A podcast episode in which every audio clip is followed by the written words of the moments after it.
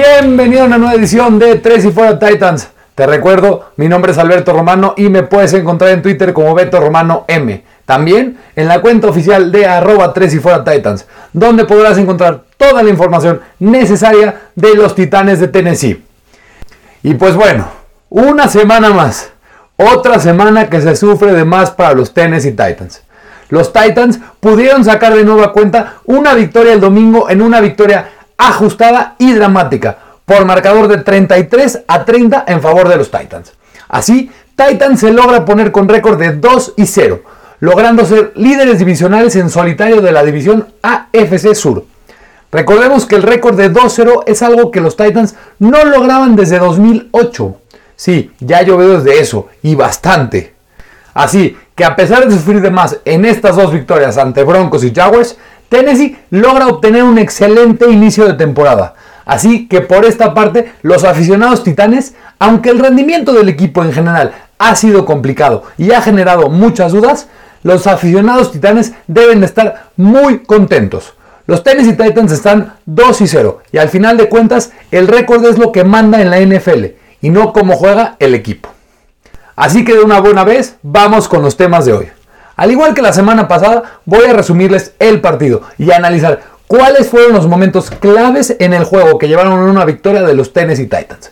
Cuáles jugadores tuvieron un buen o mal rendimiento y para terminar cómo les fue a los demás rivales divisionales en la AFC Sur y cómo afecta en las implicaciones de Tennessee para el resto de la campaña. No se imaginen el gusto que me da volver a decir esto. Tennessee Titans está con récord de 2-0, algo que no lograban desde 2008, siendo líderes divisionales de la AFC Sur. Esta es una victoria importantísima, incluida con un partido espectacular de Ryan Tannehill. La defensiva pudo detener la ofensiva de Jacksonville cuando tuvo que hacerlo. Y Stephen Kostkowski volvió a tener un field goal ganador cuando era necesario. Así que vámonos con el resumen de la semana 2 entre los Tennessee Titans y los Jacksonville Jaguars. Les tengo que repetir algo que la semana pasada les dije, y es esto. A win is a win en la NFL. No importa de qué manera sea. Y otra vez que para mí es algo muy importante en la NFL. Los equipos buenos, como son los Titans, saben ganar sus partidos ante equipos que deberían de derrotar. Esto aún cuando no juegan bien. Los Titans han logrado sacar dos victorias sufridísimas, sufridas de más. De más es en serio. Pero sacaron dos victorias muy importantes y necesarias para tener un buen inicio de campaña y ponerse con récord de 2-0.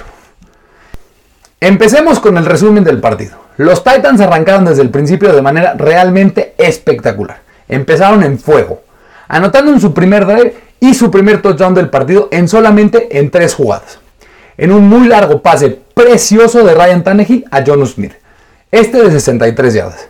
Y después fue culminado con la anotación de touchdown de igual de pase a Jonu poniendo el 7-0 momentáneo. Posterior a esto, en la primera serie ofensiva de los Jaguars, la defensiva de Tennessee pudo lograr una intercepción del novato cornerback Christian Fulton por parte de Gardner Minshew. En un pase no tan bueno que se quedó un poco alto y ahí dio la oportunidad a los Titans de tener ventaja en la posición del campo rival. Y Tannehill pudo conectar con Corey Davis en la endzone para darle una muy rápida ventaja de 14-0 a favor de Tennessee, esto faltando 5 minutos con 43 segundos del primer cuarto. Pero los Jaguars respondieron de manera inmediata con pases largos conectados a DJ Shark, para que después en otro pase largo al Tyrant Tyler Eifert pudieran anotar. En estos pases, Malcolm Butler y Kenny Vaccaro fueron vencidos realmente mal. De hecho, en casi todo el partido se vieron muy mal ellos dos. Minshew los atacó constantemente y de manera exitosa. Después de que ningún equipo pudo anotar en su próximo drive, Tennessee logró armar un excelente y largo drive que fue a base de cómo los Titans quieren dominar el juego ante sus rivales, mediante la corrida. En ese drive corrieron nueve veces seguidas, nueve veces seguidas, y dejaron en excelente posición para que Tannehill encontrara a John Smith para su segundo touchdown del partido, para dejar una ventaja de 21-7 en favor de los Titans. Jacksonville pudo anotar un field goal casi antes de llegar al halftime, pero debido a un error que a la postre sería muy importante, Después de que el pateador de Jacksonville, George Lambo, ejecutara de manera espantosa un sweep kick, dejando a los Titans con la oportunidad de anotar un field goal de 51 yardas, esto dejando el marcador a la mitad del partido 24 a 10 a favor de Tennessee. Aquí el partido parecía controlado, pero los Jaguars no iban a dejar de luchar y vaya que lo hicieron. Jacksonville fue quien empezó con el ovoide en la segunda mitad y armaron un drive impresionante de 8 minutos, donde el running back James Robinson corrió para 35 yardas y un touchdown, dejando el marcador con ventaja de una sola posición 24 a 17. Ahí Tannehill pudo armar un drive con varios pases y lo finalizó de manera bellísima. Para mí, el mejor pase de la temporada hasta ahorita en la temporada 2020 de Ryan Tannehill. Mientras era golpeado, pudo conectar con Adam Humphries en la zona de anotación, volviendo a poner a Titans en posición de poder salir con una victoria. En ese momento, de hecho, el marcador era 30 a 17. ¿Por qué? Porque Steven Gostkowski falló el punto extra. Pero los Jaguars volvieron a responder. Liderados con una impresionante actuación de buenos acarreos por parte del rookie corredor James Robinson, esto dejó a Gardner Minshew con un pase sencillo al wide receiver Killan Cole, poniendo el marcador 30 a 23, porque Lambert quiso copiar a Goskowski, follando también el punto extra. Tennessee podía finiquitar el partido si armaba un buen drive, pero sorpresa, la ofensiva de Tennessee hizo un 3 y fuera, permitiendo a los Jacks empatar el partido a 30 con un pase hermoso en una ruta de Will Road al running back Chris Thompson. Después de que los Titans fallaron en su oportunidad de poder romper el empate, ahí fue donde se decantó el partido. Esto es donde los mejores jugadores del equipo deberían de hacer jugadas grandes, y vaya que lo hicieron. En el siguiente drive de los Jacks, Jadevion Clowney pudo presionar a Minshew para forzar un pase incompleto en tercer down, que hizo que Jacksonville ponteara, dándole la bola de nuevo a los Titans. Y usaron dos grandes corridas de Derrick Henry, pases cortos a Adam Humphries para meterse en el territorio jaguar. Que esto concretó en un field goal de 49 yardas de Stephen Gostkowski, para poder poner una ventaja de los Titans 33 a 30. En el siguiente drive de los Jaguars, este partido se podía definir. Y así fue. De nueva cuenta, los jugadores importantes de Tennessee dieron un pase al frente e hicieron una jugada grande otra vez. Big Jeff, Jeffrey Simmons, batió el ovoide en la línea de scrimmage para que Harold Landry pueda interceptarla y los Tennessee Titans pudieran cerrar el partido por fin, dejándolos como líderes divisionales en solitario en la división AFC Sur. Este fue un partido donde la defensiva detuvo a su rival cuando más importado, cuando un partido sobresaliente de parte de Ryan Tannehill y los equipos especiales acertando con el pateador Steven Kostkowski ganando otra vez un partido con un field goal ganador por segunda semana consecutiva. En general, Ryan Tannehill sigue impresionando y callando bocas a quienes decían que la temporada pasada fue un One Season Wonder. En esta temporada, Tannehill suma 6 touchdowns, 488 yardas y 70% de pases completados. La defensiva permitió muchísimas yardas, con 480, pero hicieron las jugadas necesarias cuando más importante, forzando dos entregas de balón y dos sacks en el partido. Y como les dije al principio, a win is a win. Y los buenos equipos encuentran la forma de ganar, aunque no hayan tenido su mejor partido. Y algo que también les quería compartir y he estado pensando, es que tal vez la actuación de los Titans puede ser que no haya sido la ideal debido a que no hubo preseason. Tennessee necesita sobrevivir este comienzo de temporada y empezarán a funcionar mucho mejor con el transcurso del año. También las lesiones han sido importantes en Tennessee. Tu wide receiver 1, AJ Brown, y tu cornerback 1, Adoree Jackson, y una de las contrataciones más importantes en Free Agency, Big Beasley, no han podido debutar. Así que este es el recap de 3 y fuera Titans con la victoria de 33 a 30 de los Tennessee Titans, en casa ante los Jacksonville Jaguars. Ahora vámonos con las actuaciones individuales de los jugadores titanes y analizar quiénes jugaron bien y quiénes no. Sin duda, fácil y sencillo. El mejor jugador de los Tennessee Titans en este partido fue de calle el coreback Ryan Tannehill. 18 de 24 pases completados, 239 yardas y 4 touchdowns. Y nada más para que los aficionados de toda la NFL se puedan dar cuenta, ahí les van unos datitos impresionantes en cuanto al increíble rendimiento y el resurgimiento de la carrera de Ryan Tannehill con los Titans. Este fue el noveno juego consecutivo lanzando por lo menos dos touchdowns para Ryan Tannehill. Esto se convirtió en un récord de la franquicia, rompiendo el récord de Marcus Mariota con nueve juegos consecutivos en 2016. Este fue el tercer partido en la carrera con cuatro pases de anotación de Ryan Tannehill y el primero desde 2015 cuando jugaba con los Miami Dolphins. Ryan también lidera la NFL lanzando al menos dos touchdowns y ninguna intercepción por noveno juego consecutivo. Para darnos una idea de lo impresionante de esto, el actual MVP Lamar Jackson y Drew Brees son los siguientes analistas con seis juegos consecutivos. Pero en específico del juego contra Jacksonville. Si Tannehill no jugaba en la manera en que lo hizo, Tennessee perdía el partido y por mucho. Ryan tuvo que cargar con el equipo en sus hombros ya que el juego terrestre realmente no fue tan bueno. Tannehill brilló en rutas cortas e intermedias y fue excelente donde más daño hace, en jugadas de play action de bootleg. En la red zone se fue de 4-4 para 44 yardas y 4 touchdowns. Sí, muchos cuatros. Pero ya de verdad, no sé qué tiene que hacer Ryan Tannehill para que dejen de catalogarlo como un jugador que no es tan bueno. Un jugador que todos los analistas dicen que no hay manera de que no tenga una regresión sustancial.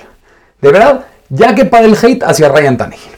Simplemente ha estado fantástico en la temporada y está jugando de una manera increíble estas dos semanas. Y es sin duda el MVP de los Titans hasta el momento. El siguiente con una actuación brillante es el Titan John Smith. Cuatro recepciones para 82 yardas y dos touchdowns. Una recepción larguísima de 63 yardas que dejó a los Titans en posición de anotar los primeros puntos del partido. Su impacto en el juego aéreo de los Titans es importantísimo. Y como les dije al principio de la temporada, John Smith es sin duda uno de los breakouts en esta temporada. Y no solo lo de los Titans, sino de toda la NFL. Otra arma de Ryan Tannehill que jugó excelente es el wide receiver Adam Humphries. 5 recepciones para 48 yardas y un touchdown. Pero lo que hace que Adam Humphries esté en esta parte de los buenos jugadores titanes del encuentro es lo bueno que es para encontrar los huecos en las defensivas contrarias, en rutas cortas o intermedias, ganando en man coverage para estar descubierto. Por la contribución de Adam Humphries es que los drives de Tennessee pueden tener el éxito que tienen. ¿Y por qué los drives se extienden tanto? Manteniendo la posición del balón a favor de los Titans. Otra vez le voy a hacer un poquito de trampa y le voy a dar un reconocimiento a una unidad del equipo en vez de a un solo jugador. La actuación de la línea ofensiva en situaciones de pase. A pesar de que el juego terrestre no fue el ideal, Ryan Tannehill solamente recibió un sack y en la mayoría de las jugadas Tannehill pudo tener tiempo necesario en el bolsillo para realizar las jugadas en el partido. Pasando al costado defensivo, el Edge Harold Landry fue el mejor jugador en la defensiva y por mucho, estuvo fantástico. A pesar de que el equipo no le fue nada bien en contra de la corrida, para mí Landry fue el único que se salvó. Pudo tener la corrida bastante bien por su lado de la línea defensiva. Aunque no pudo tener un sack, generó múltiples presiones a Garner Minshew. Y por supuesto, la jugada que selló la victoria de los Titans. Esa intercepción al final del partido. Landry siempre parece estar en el lugar correcto para hacer la jugada grande. Pero no crean que es por casualidad. Pues obviamente no. Harold Landry es una estrella en ascenso en la liga y lo volvió a demostrar este domingo. Un jugador de rotación que también estuvo espectacular fue el defensive lineman Jack Crawford. Cuando estuvo en el emparrillado, estuvo muy bien en contra de la corrida y pudo generar un sack que de hecho ese sack fue el que arruinó un drive de los Jaguars. Ese sack solito arruinó un drive entero de los Jaguars. También tuvo una tacleada para pérdida. Una de las adiciones que los aficionados titanes no les parecía tan buena en esta agencia libre ha impresionado con su rendimiento. Y cuando entra en la rotación para dar descanso a Jeffrey Simmons o Daquan Jones, ha jugado bastante, bastante bien. Aunque algunos se podrían molestar, el Kiken Stephen Gostkowski también se merece amor de mi parte. 3 de 4 en puntos extras tratados. Obviamente me encantaría que no haya fallado ninguno de ellos, pero acertó sus dos field goals, uno de 51 yardas y otro de 49 yardas, para darle la eventual ventaja a los Titans. Esta para ganar el partido. Y estas patadas también fueron complicadas. Poco a poco parece que está volviendo a tener confianza. Y el staff de coach también le tiene confianza. A pesar de su terrorífica actuación la semana pasada, tal vez este sea el principio de una buena temporada de su parte, progresando poco a poquito. Estos son todos los jugadores que tuvieron un buen partido, pero también hay que ser críticos y decir quiénes nada más no estuvieron en su día y merecen un jalón de orejas. Sí, otra vez voy a acusar a una unidad del equipo, y es la unidad del equipo de la línea defensiva en contra de la corrida. Esta fue la que peor actuación tuvo, Estuvieron absolutamente desastrosos. Permitieron 165 yardas por tierra. Pero inaceptable para mí es que pareció que después de que Tennessee tuviera una ventaja de 14 puntos a la mitad, la unidad pareció relajarse y dejaron de jugar con la intensidad que deberían. De hecho, toda la defensiva, hasta el último drive del partido, cuando la victoria se veía comprometida, toda la ofensiva se vio muy mal en todo el, encuentro, no siendo suficientemente físicos. Eso simplemente no es aceptable. Y estoy seguro que Ravel se dará cuenta de esto y se los hará saber de manera fuerte. Otro jugador que no ha arrancado la temporada como se pensaba es el running back Derrick Henry. Aunque al final no es que haya jugado espantoso, tampoco es que esté jugando como nos tiene acostumbrados. Si bien la línea ofensiva no le ha generado huecos como lo hizo al final de la temporada pasada, tampoco es que Henry se le debe con la determinación o explosividad que nos ha demostrado tiene o posee. Solo pudo generar 84 yardas en 21 acarreos, 3.4 yardas por acarreo. Y sí, tal vez estoy siendo muy crítico con Derrick. Por el momento es el segundo jugador con más yardas en toda la NFL con 200 yardas, solo detrás de Aaron Jones. Pero Derrick Henry no está siendo tan eficiente. Pero acuérdense de algo, Derrick Henry se crece mientras la temporada va pasando. Así que no tengo ninguna duda, Henry va a mejorar y muchísimo mientras se van dando los próximos partidos. El último y quien de verdad jugó pésimo, sin duda. El peor que rendimiento tuvo en todo el juego es el cornerback Malcolm Butler. Fue targeteado todo el partido en man coverage y nada más no la armaba. No se vio para nada bien, de hecho preocupante. Sí, puede ser que esté limitado por la lesión que tenía, pero su actuación dejó muchísimas dudas. Lo peor de todo es que cuando los Jaguars estaban en zona roja y en terceros downs, Butler cubría a los Titans. Y realmente fue aniquilado. James O'Shaughnessy y Tyler Eifert, quienes realmente no son tan buenos, se combinaron para 7 atrapadas y 76 yardas y un touchdown. Y en terceros downs, la defensiva de los Titans permitieron 10 de 14 ante los Jaguars en este partido. Un número para nada bueno. En esta estadística los Titans tienen que mejorar necesariamente y de manera sustancial. Con esto, así terminamos con las actuaciones individuales de quienes recibieron mi cariño y quienes nada más no la armaron. Ya para finalizar, vamos a ver cómo le fue a los demás equipos en la división. Obviamente los Tennessee Titans vencieron a los Jacksonville Jaguars en un juego divisional. Los Indianapolis Colts ganaron su partido 28 a 11 en contra de los Minnesota Vikings, quienes de hecho los Titans se enfrentarán en la semana 3 como visitantes en Minnesota. Y la defensiva de los Colts literalmente destruyó a Kirk Cousins. Cousins tuvo uno de los peores partidos que he visto jugar en mi vida a un quarterback en la NFL. Y los Vikings realmente se ven muy mal. Así que no sabemos si es que la defensiva de los Colts jugó bien o simplemente los Vikings son uno de los peores equipos en la liga. La ofensiva de los Colts se vio muy bien. Y todo porque el running back novato, Jonathan Taylor, parece ser de verdad. Qué bien se vio el novato corredor. Pero Philip Rivers otra vez tuvo entregas. Una intercepción y tuvo un fumble forzado. Rivers se sigue viendo como alguien que no es la solución en Indianapolis. Ya para finalizar, los Houston Texans recibieron a los Baltimore Ravens y fueron vapuleados. Los Ravens jugaron con ellos, los dominaron a placer y Houston fue apaleado por marcador de 33 a 16. Sí, Baltimore es un equipo grandioso, quizá el mejor en la NFL hoy por hoy. Pero los Texans no están jugando bien, están jugando bastante mal. La defensiva no puede parar a nadie por corrido. De hecho, Baltimore, les corrió para 200 yardas en este partido. 200. La línea ofensiva de los Houston Texans se ve muy mal, dejando a David Johnson sin oportunidades para correr el ovoide y haciendo que Deshaun Watson esté corriendo por su vida todo el partido. Los receptores no se pueden descubrir. Houston no es un buen equipo. Y para mí, si no estaría ahí Deshaun Watson, podrían ser uno de los peores equipos en toda la NFL. Esto deja a los Titanes como líderes divisionales en solitario con récord de 2-0. Colts y Jaguars empatados con récord de 1-1. Y los Houston Texans en último lugar con récord de 0-2. Así que esto es todo amigos. Y terminamos con un nuevo episodio 3 y fuera Titans. Con el recap de la victoria de los Tennessee Titans a los Jacksonville Jaguars. Para volver a estar contento, les vuelvo a decir. Tennessee está con récord de 2-0. Pero ahora a enfocarse en la semana entrante. Y estar con mentalidad on to Minnesota. Venga Titans. Ya para terminar, muchísimas gracias por escucharme. Y si les podría pedir un favor gigantesco, suscríbanse y descarguen este podcast en su plataforma preferida. Síganme en redes sociales en mi cuenta como arroba Beto Romano M y en la cuenta oficial de Twitter arroba 3 y fuera Titans. Denle una calificación positiva en Apple Podcast a este podcast de Tres y Fuera Titans.